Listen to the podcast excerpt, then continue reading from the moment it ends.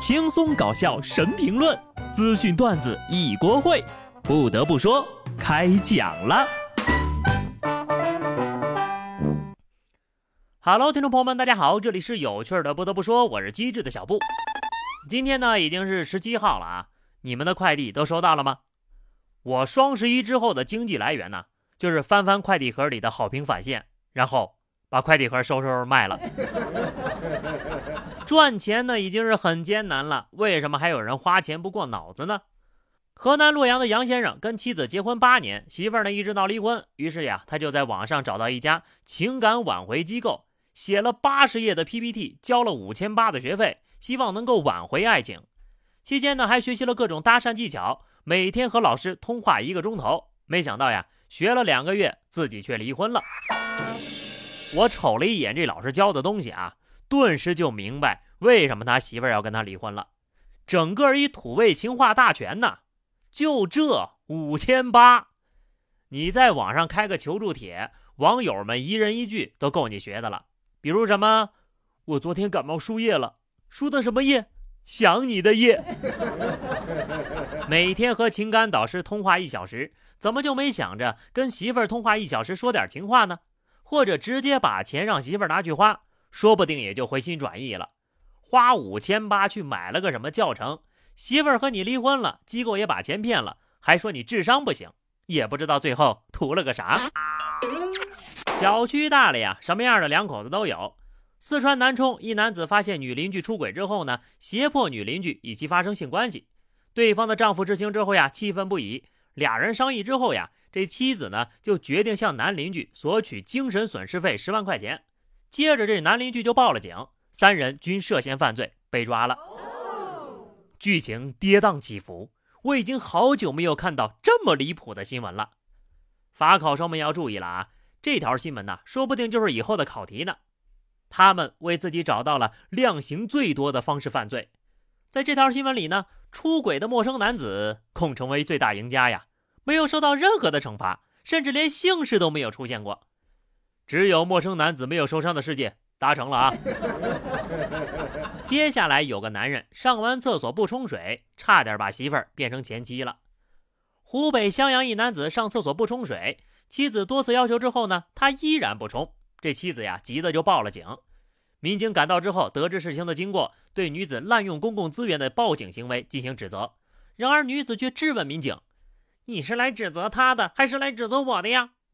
大喊着想让民警呀把丈夫带走去学习。最终呢，二人均被带到派出所去学习了。俗话说得好，不是一家人不进一家门。别人结婚过日子，那是殊途同归。你俩结婚过日子，这是要同归于尽呐？怎么说呢？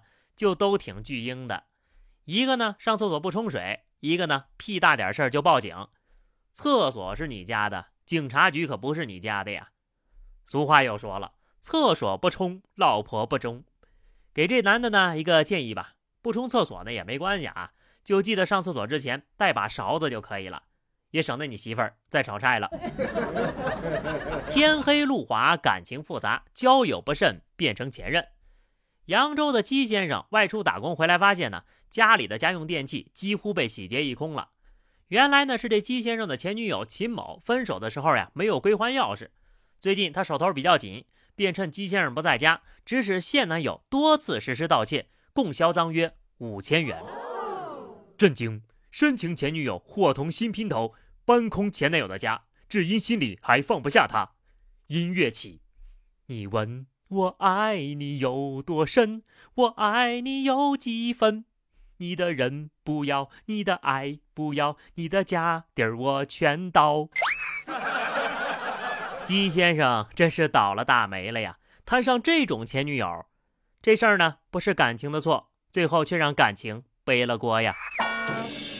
丢人系列之我的前任是小偷，哈！现在的小偷呀就很离谱。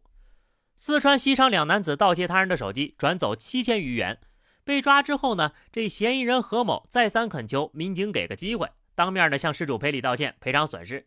然而，当他见到失主之后呀，却开始抱怨：“你这个密码也太简单了吧，害我坐牢。”目前，两名嫌疑人已经被刑拘了。太没有天理了啊！你不偷人家的手机，不转别人的钱，不就啥事都没有了？到头来自己铁窗累了，还怪别人的密码简单，还是太保守了呀！你应该再往上倒倒。你不买手机，手机厂商不生产手机，乔布斯不重新定义手机，贝尔不发明电话，我也不会坐牢呀。这里呢，要特别感恩手机的系统了，每次都提醒我密码设置太过简单。其实呀，是在防止我害别人坐牢，良苦用心，人间大爱了呀，家人们。当然了，这个老巨婴呢，也算有点用处啊。至少呢是告诫了大家，密码一定要设置的复杂一点，要不然呢，连这种智障都能猜出来。果然呢，缺德的人跟思维这个跟正常人呢，他就是不一样的。湖北英山一家店铺门口，店员装卸货物的时候呢，不慎把手机掉在门口了。一个路过的大妈见状，若无其事，顺势一脚就把这手机呀踢进了车底下，假装走远之后，又转身回来把手机捡走了。店员发现手机丢失之后呢，立即拨打了号码，先是无人接听，后来直接关机了。看监控发现呢，是被这大妈捡走的，随后报了警，并且将清晰的监控材料交给了民警。这脚法进了国足的话，世界杯出线应该是有希望了啊！和前几天那个大爷是两口子吧？前面有大爷手机雪里埋，后面呢有这个大妈手机车下藏，横批为老婆尊。这踢的不是手机，是自己的尊严呐！他以为自己做的天衣无缝，其实呢，天网恢恢，疏而不漏。不要贪图小便宜啊，最后难受的都是自己。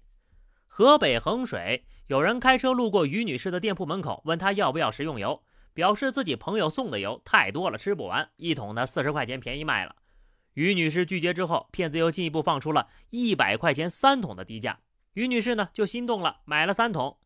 因为这桶里的油呀，满到几乎没有空隙，没办法看到里面液体的流动状态。回到家要吃的时候，才发现这几桶油呢，像是用清水加了色素调出来的。